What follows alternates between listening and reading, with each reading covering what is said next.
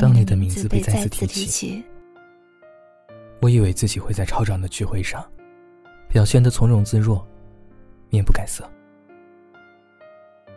但似乎突然出现了一把枪，紧紧的抵住了我的胸口。他们都问我：“你怎么突然不说话了？不会是到现在都没有忘记他吧？”说完，他们在酒桌上哈哈大笑。我也附和着笑了几声，然后把桌上剩下的一杯酒一饮而尽，起身从餐桌上逃了出去。我在新的城市又生活了三个年头，这是三年里我第一次从别人口中听见你的名字，那种像迷路找见了森林，渴死的鱼回到了湖海的感觉，大概吧。我承认自己是想你了，不是这三年里那些不经意的想念，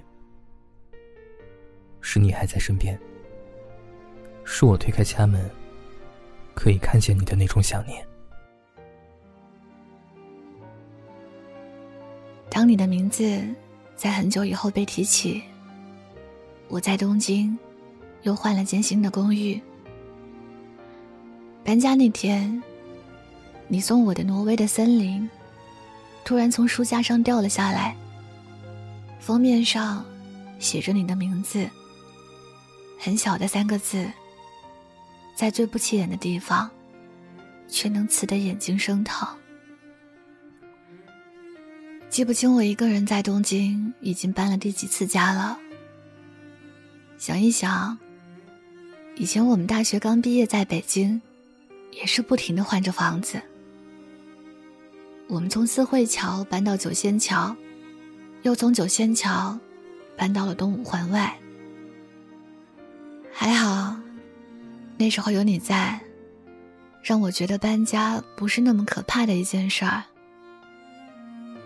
那时候你总说，等我们奋斗几年，一定会有属于我们自己的房子，属于我们自己的一个家。等到那时候。我们就不用再像现在这样流离失所。可是我好想告诉你，有你和我在的地方，就是家呀。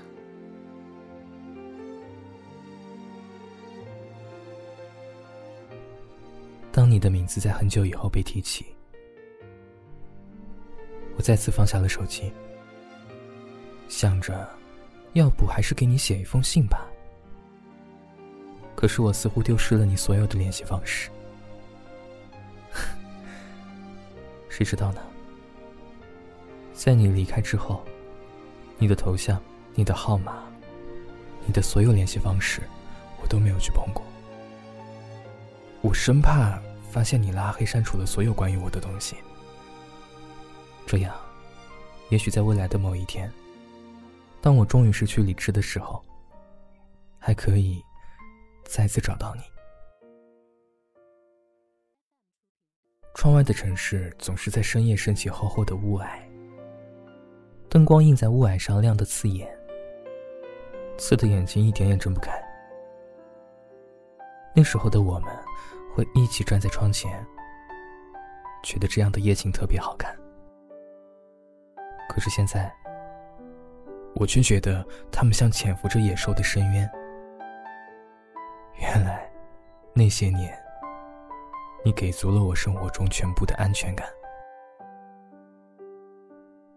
当你的名字在很久以后被提起，我终于像之前对你保证过的那样，开始了新的生活。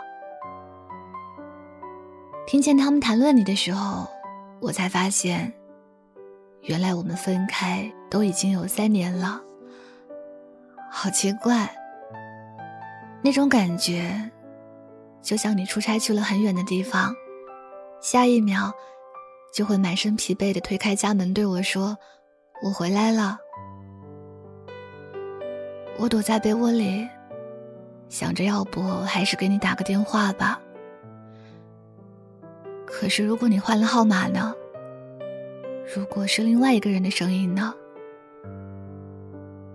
有着这些念头，我终于还是卸下了差一点提起的勇气。当你的名字被再次提起，我像是飞鸟治愈了翅膀，想穿越疾风飞到你的跟前，想穿越疾风飞到你的跟前。当你的名字被再次提起，我像是在阳光下的积雪，终于变成了溪流，奔向了你的海洋。当你的名字被再次提起，我还是决定站在和你相反的维度，看见你，却拥抱不到你。当你的名字被再次提起，当你的名字被再次提起，我像是站在离地几万光年的星球，看见属于你的星星，看见属于你的星星，逐渐无法呼吸。等不到你，成为我最闪亮的星星，我依然愿意借给你我的光。嗨，我是苏可，我是迪诺。新的一年，希望你可以好好抓住那个你觉得对你来说非常重要的人，你一定要幸福哦！祝你在新的一年，爱的人可以常伴左右。新年快乐！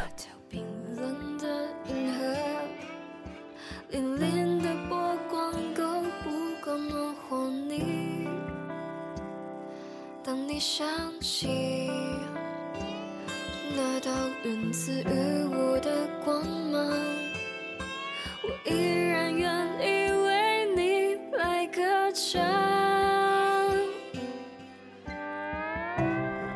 一闪一闪亮静静，好像你的身体，藏在众多孤星之中，还是找得到你。挂在天上放光明，反射我的孤寂，提醒我，我也只是一颗寂寞的星星。